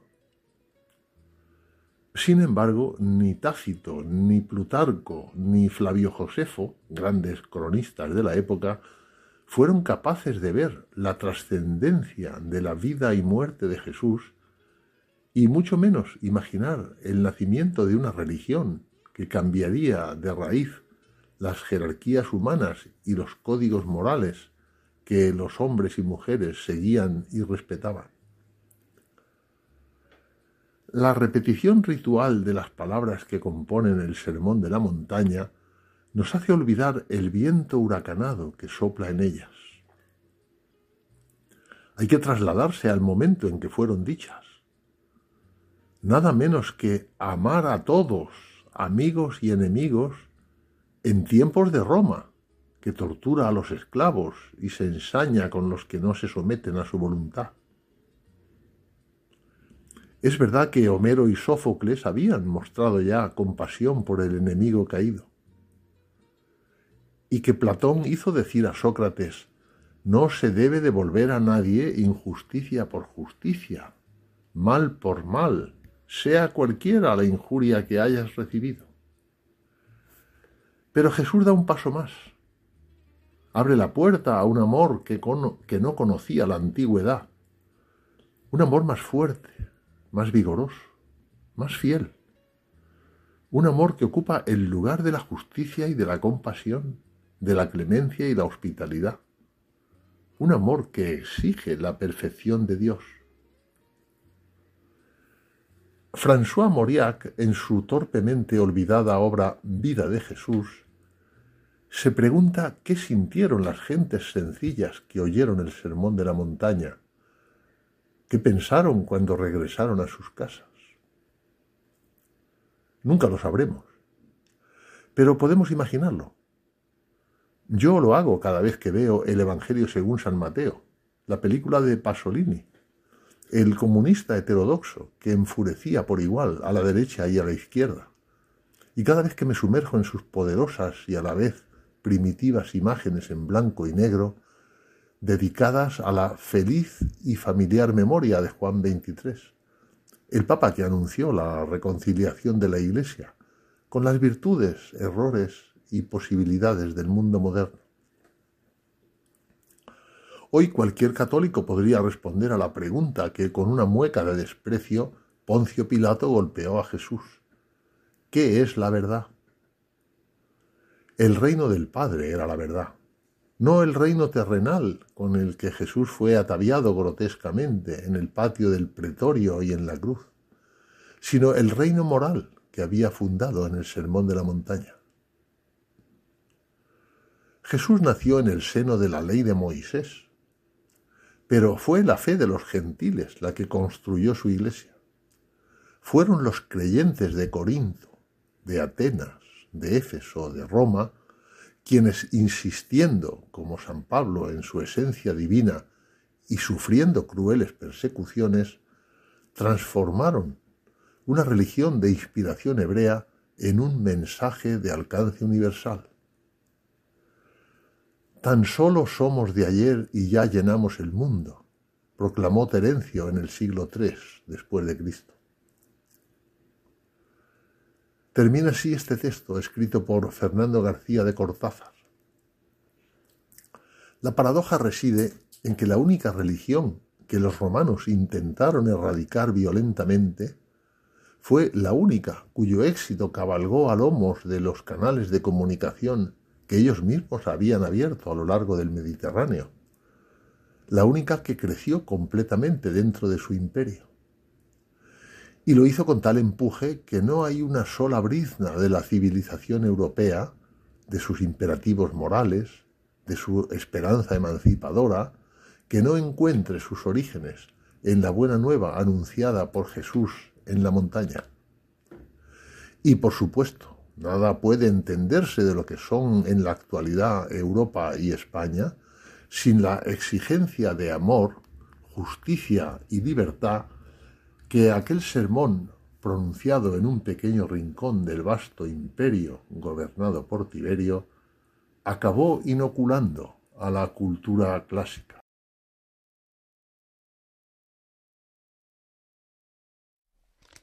Y a continuación, R al cuadrado, Ruth Ramírez nos va a hablar del queso.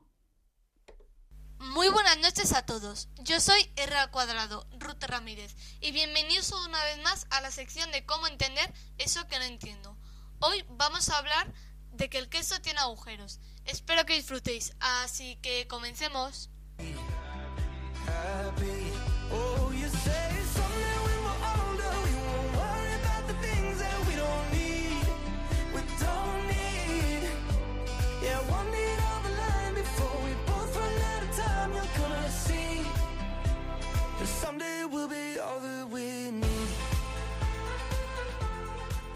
Gruyère y Emmental. ¿Cómo que Gruyère no es un queso con agujeros? Cuando hablamos de que el queso tiene agujeros, generalmente no son unos agujeros enormes, sino que son el tamaño de un guisante. A esto se llama queso Gruyère. Si es un queso con agujeros enormes, estamos hablando de un queso emmental. El origen de la confusión entre los nombres es porque antiguamente cualquier queso suizo se llamaba como Gruyère. Independientemente de estos nombres, lo que realmente enamora del queso son los agujeros que tiene. En la industria quesera, los agujeros son, son conocidos como ojos, mientras que a un queso sin ojos se le denomina ciego. En 1917, un científico estadounidense, William M. Clark, dijo que los agujeros del queso eran los resultados de la formación del dióxido de carbono tras la fermentación del ácido láctico. Para saber si esto es verdadero o falso, necesitamos comprobar el proceso de elaboración del queso. El primer paso es cuajarlo. Aquí se separa la cuajada sólida de la leche del suero líquido. Esto se puede separar por la acidificación como sucede en el requesón o se utilizan fermentos, bacterias con sus correspondientes enzimas. Estos microorganismos, donde está el Propylbacter sermani, transforma el ácido propiónico, ácido acético y dióxido de carbono a una temperatura aproximada de los 20 a 24 grados centígrados. Lo que ocurre después es que un gas no puede salir al exterior debido a que la corteza lo impide. Entonces este se queda atrapado y forma agujeros perfectamente definidos. Al mismo tiempo, el ácido acético y el ácido propiónico proporcionan al queso emmental ese sabor dulce. Hasta el momento, esta teoría tiene toda la pinta de ser verdadera, pero hace unos años fue desmentida. Un grupo de científicos llegó a la conclusión de que los ojos emmental son consecuencia de minúsculas partículas de trigo que se encuentran en los cubos de la leche durante el proceso de la elaboración. A medida que el queso madura, estas partículas hacen hoyuelos más grandes que terminan dando origen a los ojos.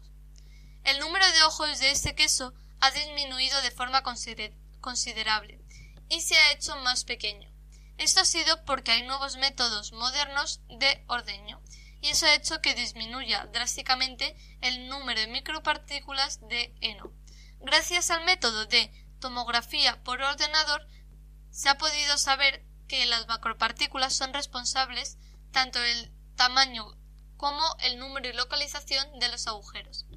Las macropartículas de trigo son muy insignificantes, ocupan aproximadamente entre 5 y 10 miligramos por cada mil litros de leche.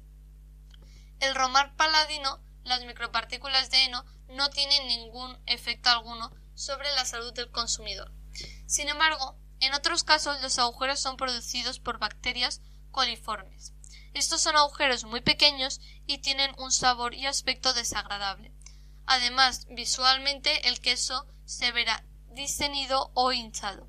Estos agujeros son indeseables, además de indicadores de la contaminación fecal.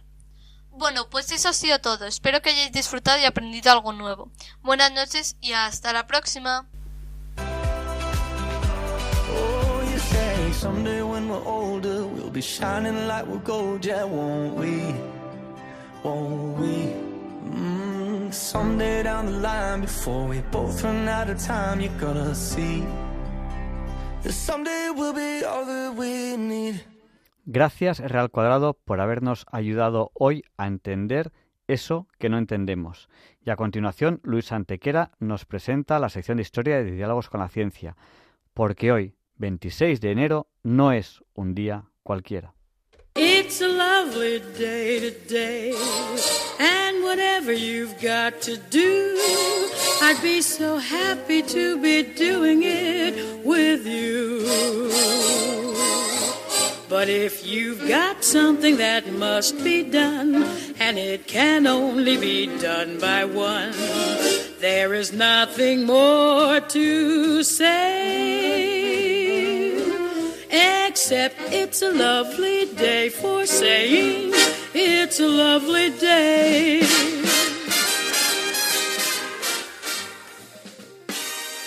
No, Javier Ángel, no dilectos compañeros de Diálogos con la Ciencia, no, queridísimos oyentes de Radio María. Claro que no es un día cualquiera, ningún día es un día cualquiera. Y este 26 de enero que nos disponemos a comenzar ahora mismo, tampoco porque en fecha tal, pero del año 1085, en la taifa de Zaragoza, bajo dominio islámico, el rey Ahmad al-Mustaín II de la dinastía judí que reina en Zaragoza durante casi un siglo, se casa con la hija de Abu de Valencia, boda recordada por su fastuosidad, con toda probabilidad acudiría el mismísimo Rodrigo Díaz de Vivar, más conocido como el Cid Campeador, que le había rendido importantes servicios. Al-Mustaín II reinará durante 15 años, siendo sucedido por su hijo Abdelmalik.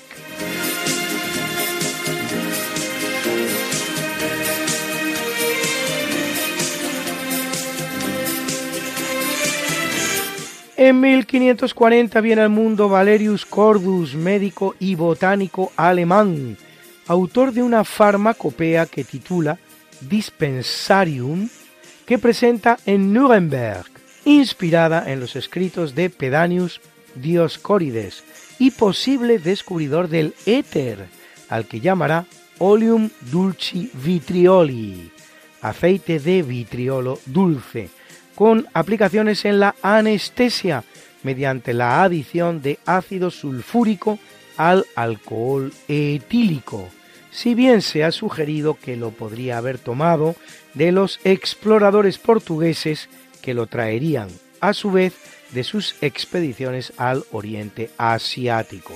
Cordus morirá de la patada que recibe de un caballo mientras se dirige a Roma en cuyo cementerio protestante está enterrado.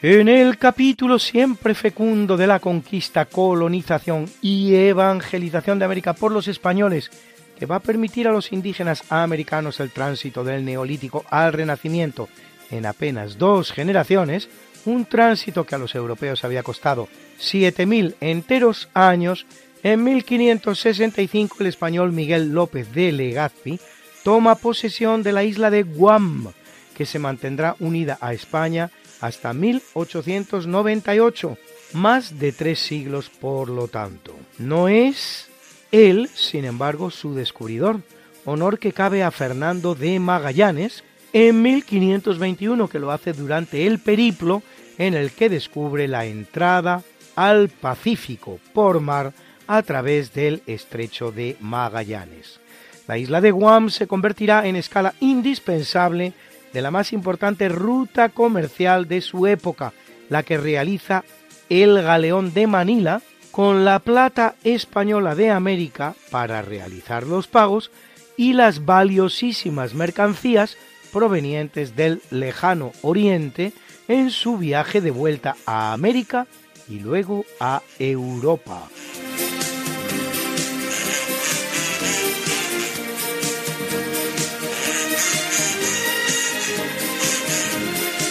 En 1788 el capitán británico Arthur Phillip desembarca en Australia un millar de inmigrantes, de los que tres cuartas partes presidiarios, con los cuales funda la ciudad penitenciaria de Sydney, convertida así en la primera colonia británica en Australia, a la que llama de esa manera en honor a quien era entonces el ministro de Interior británico, Lord Sydney, Thomas Townshend, que aún dará nombre a otro Sydney, este en Canadá. Tras las primeras guerras con los aborígenes para asentarse en el territorio, a partir de 1810, el entonces gobernador de Australia, Lachlan Macquarie, al estilo de lo realizado en Estados Unidos, confinará a los pocos sobrevivientes en reservas, produciéndose después las llamadas masacres de Hawkesbury y Nipping, que acaban con la práctica totalidad de las poblaciones aborígenes de la región. Hoy día, menos de un 3% de la población australiana es de origen aborigen. Compárese con el 20% de los territorios colonizados por España en América.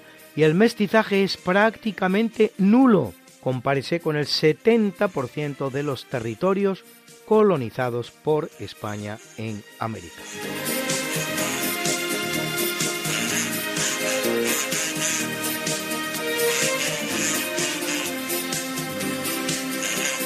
En 1841 el Imperio Británico ocupa formalmente Hong Kong, que significa puerto fragante en la lengua cantonesa, sobre la costa china, el cual permanecerá bajo control británico hasta el año 1997, más de siglo y medio. La ocupación es consecuencia directa del Tratado de Nankín, uno de los llamados tratados inicuos o desiguales que ponen fin a la Primera Guerra del Opio, un conflicto ético donde los haya, el cual tiene lugar cuando los británicos declaran la guerra al emperador chino para obligarle a abrir las fronteras del país al opio que ellos comercian proveniente de sus colonias en la India, donde lo cultivan en régimen de semi-esclavitud. Como ven ustedes, todo de lo más edificante.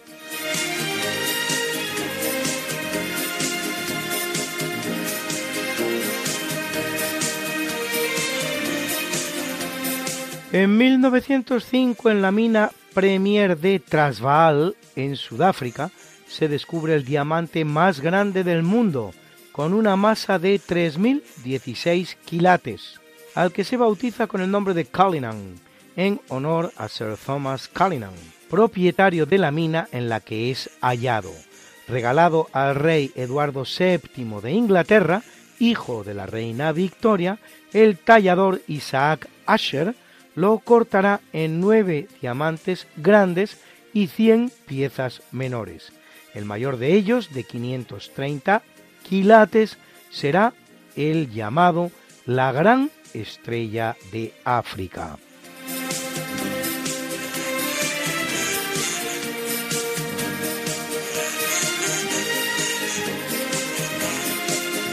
En 1926 el escocés John Logie Bird consigue transmitir imágenes en movimiento a través de las ondas.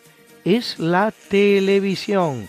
En 1928 su empresa, Bird Television Development Company, logra la primera transmisión de televisión transatlántica.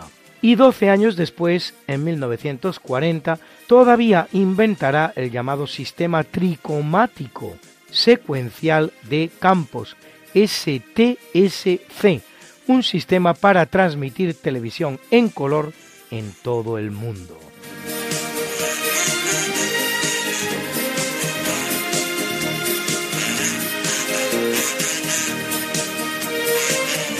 En 1965 en la India el idioma hindi se convierte en el oficial del país en sustitución del inglés. El hindi es el cuarto idioma más hablado del mundo después del chino mandarín, el español y el inglés.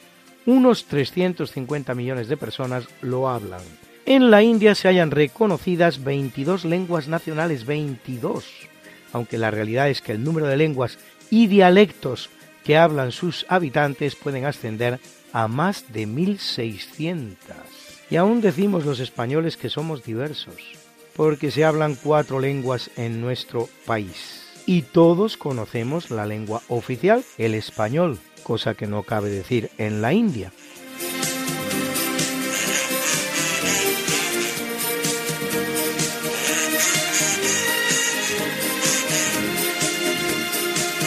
Y en 1999 llega a España la que es hoy una de las principales cadenas de radio del país, la que, según reza el adagio popular, se escucha en cualquier parte de España cuando uno viaja en coche y va luchando por encontrar las ondas radiofónicas con una audiencia creciente y fiel que busca en ella ilusión y sosiego, paz y fe a Cristo, en definitiva, a través de su Madre.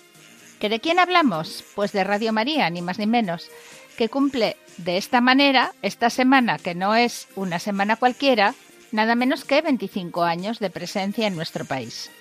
Radio María nace en 1983 en Archelasco d'Erba, pueblecito de la diócesis de Milán. Se cuenta que a su fundador, Emanuele Ferrario, se le averió el coche cuando conducía cerca del pueblecito y que no teniendo más remedio que permanecer en él mientras lo reparaba, se entretuvo con la emisora de radio que tenía el párroco, de donde nació su vocación de fundar una radio para la evangelización. En 1987 Radio María se independiza de la parroquia y se funda la asociación Radio María, con la vocación de anunciar el Evangelio y llamar a la conversión a través de una programación religiosa gestionada por voluntarios y sin publicidad. Extendida con rapidez por toda Italia en los años 90, comienza una inusitada expansión internacional. Para 1998 son tantas las cadenas fuera de Italia que se constituye la World Family of Radio Maria, la familia mundial de Radio María, ONG reconocida por la ONU y con sede legal en Roma. En la actualidad unas 80 emisoras de los cinco continentes pertenecen al proyecto y la cifra sigue creciendo con una gestión independiente en cada país unida por su común espíritu misionero y católico. Emanuele Ferrario, primer presidente de la familia mundial de Radio María y su fundador, fallecerá el 8 de julio de 2020 a los 90 años de edad. En 1999 su proyecto llega a España, concretamente a Madrid, donde el 24 de enero realiza su primera emisión. Felicidades Radio María. Bruna, Bruna, nació María y está en la cuna, nació de día, tendrá fortuna. Por dar a la madre su vestido largo y entrar a la fiesta con un traje blanco. Y será la reina cuando María cumpla 15 años.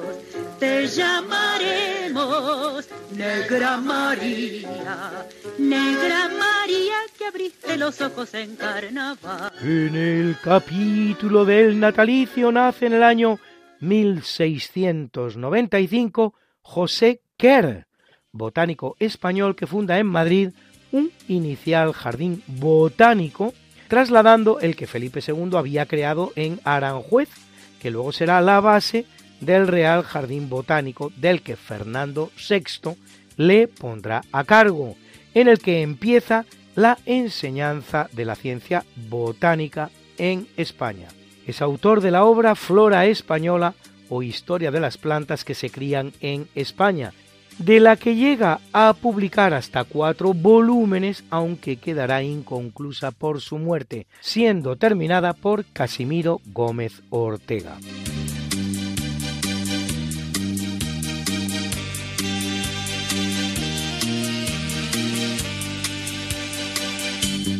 En 1763 ve la luz Jean-Baptiste Bernadotte, mariscal francés que en 1810 es designado por los cuatro estados suecos para reemplazar al fallecido príncipe Cristian Augusto, siendo adoptado por el rey Carlos XIII de Suecia como príncipe heredero. Al morir este el 5 de febrero de 1818, Bernadotte se convierte en rey de Suecia como Carlos XIV y de Noruega como Carlos III. La de los Bernadotte es la única casa dinástica napoleónica que ha llegado a nuestros días, no habiéndolo hecho ninguna de las muchas que Napoleón constituyera en la persona de sus hermanos. Luis, Luis, Luis. ¿Qué pasa, Mariate? ¿Les has recordado ya a nuestros oyentes lo de nuestro programa? Hija, qué susto. Pues no, la verdad. Pues hay que hacerlo, Luis. Pues sí, amigos, porque todos los jueves a la una de la mañana y muchos domingos a las tres de la tarde, Mariate Aragonés, que es mi mujer y este servidor, estamos de nuevo con ustedes contándoles más y más historia. Pero historia de la buena, con mayúscula. En el programa Esta no es una semana cualquiera. Y con la mejor música. Mariate, ¿y los que no puedan escucharnos en directo? Siempre pueden entrar en el podcast del programa. Esta no es una semana cualquiera. Acuérdense, esta no es una semana cualquiera. Y escucharlo a la hora a la que más les guste escuchar la radio. Pues ya lo saben amigos, esta no es una semana cualquiera. Con Mariate Aragonés y Luis Antequera. La historia como es. No como nos gustaría que fuera.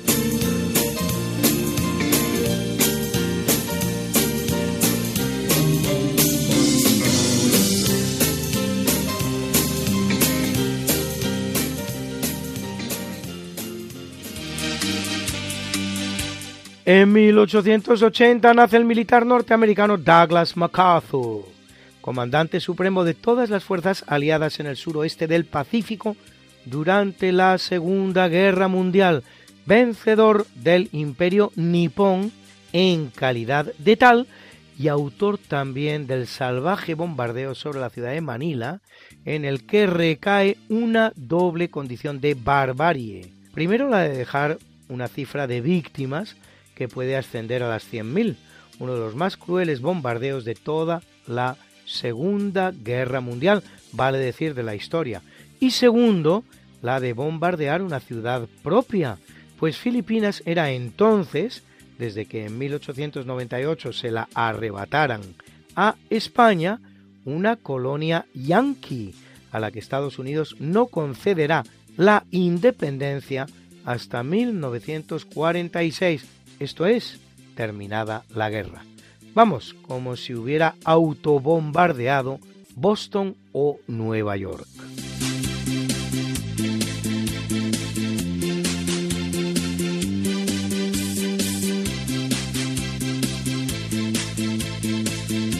Es una buena fecha para los grandes científicos de la historia. Así, en 1891 nace Wilder Graves Penfield, neurocirujano canadiense que realiza importantes avances en los campos del tejido nervioso y las enfermedades neurológicas, especialmente la epilepsia, y también de la neurocirugía. Y en 1911 viene al mundo el germano estadounidense Polycarp Kusch, Nobel de Física en 1955 por demostrar que el momento magnético del electrón es mayor que su valor teórico, lo que va a provocar un verdadero giro en la electrodinámica cuántica.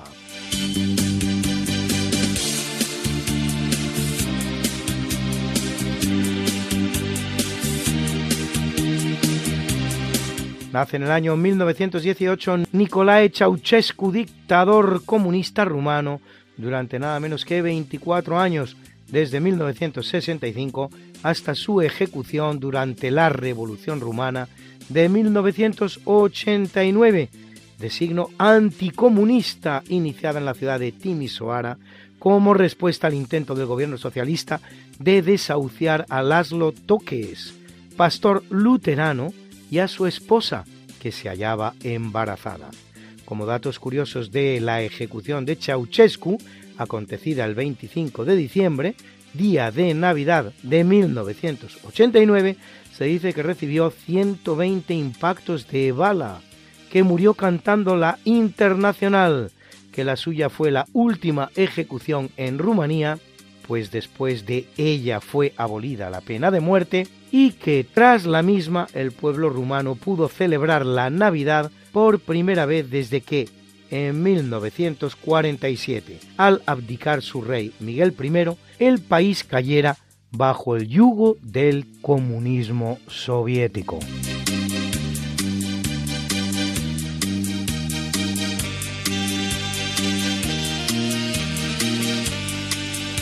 Y en 1925 vienen al mundo uno de esos pares de ojos azules que lo han subyugado a lo largo de la historia. Los de Paul Newman, actor y director de cine estadounidense ganador del Oscar al mejor actor en 1987 por El color del dinero y protagonista de títulos inolvidables como La gata sobre el tejado de zinc, El golpe o El gran Gatsby. Vivió unido al gran amor de su vida, la también actriz Joanne Woodward que no era, sin embargo, su primera esposa. pues para casarse con ella tuvo que divorciarse de Jackie White, que le dio tres hijos.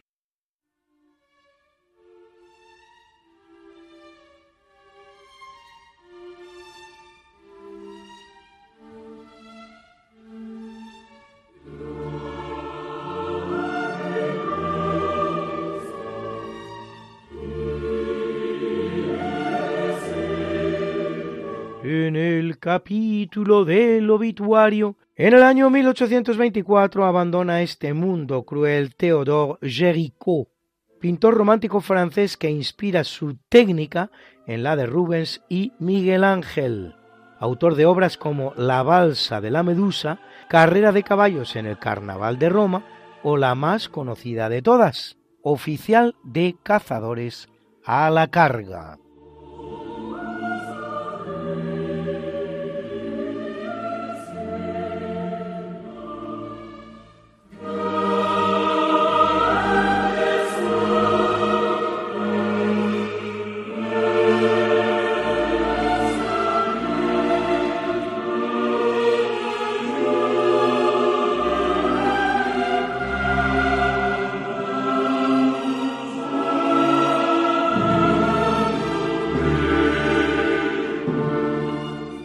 Muere en el año 1895 el matemático británico Arthur Cayley, padre del álgebra lineal, introductor del concepto de matriz y de la teoría de los invariantes algebraicos, de gran importancia para la teoría de la relatividad, uno de los escritores matemáticos más prolíficos de la historia, con más de 900 artículos, marca en la que solo es superado por Leonhard Euler, Leonard Euler y Augustin Louis Cauchy.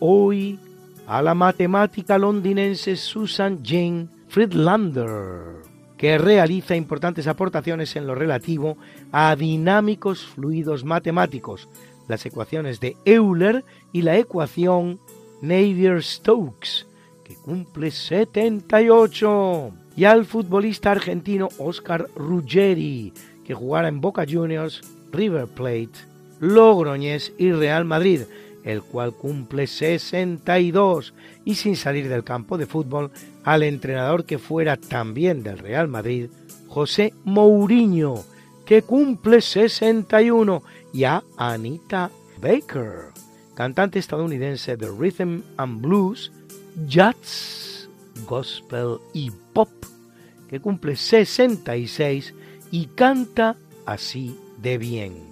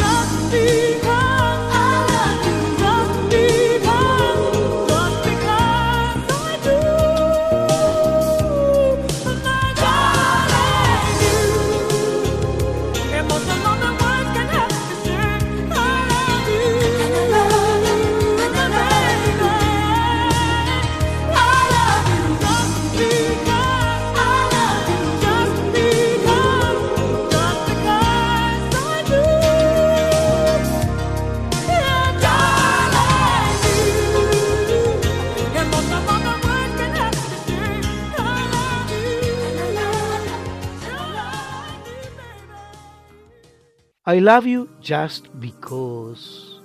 Te amo solo porque Anita Baker y al gran director de orquesta venezolano, considerado uno de los mejores del momento, Gustavo Dudamel, que cumple 43.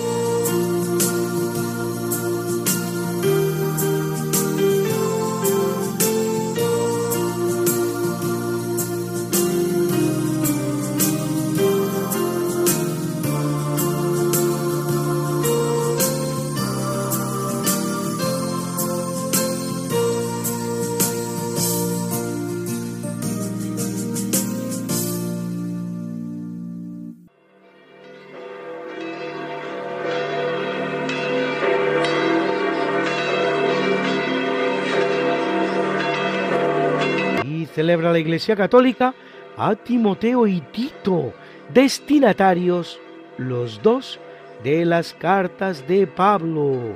De ellos, Timoteo mártir, y a Teógenes, Marco, Teofrido, Auxilio, Atanasio, Isauro y Bimaracio, obispos, obispos, obispos a Simeón, Anacoreta, Anacoreta, Anacoreta, y a Gabriel de Jerusalén, Amón y Notburga, confesores, confesores, confesores. Something that must be done, and it can only be done by one. There is nothing more to say. It's a lovely day for saying it's a lovely day.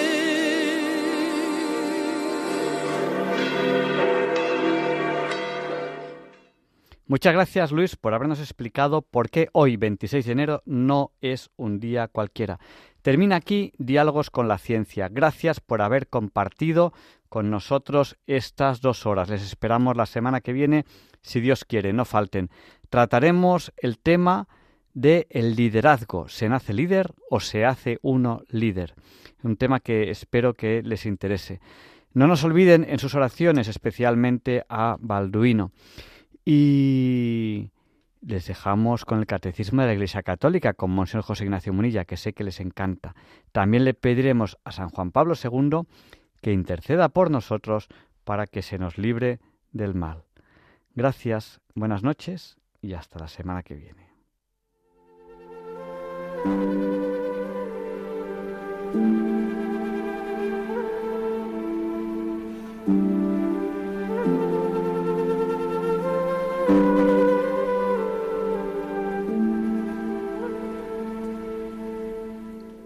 Y así concluye en Radio María el programa Diálogos con la Ciencia.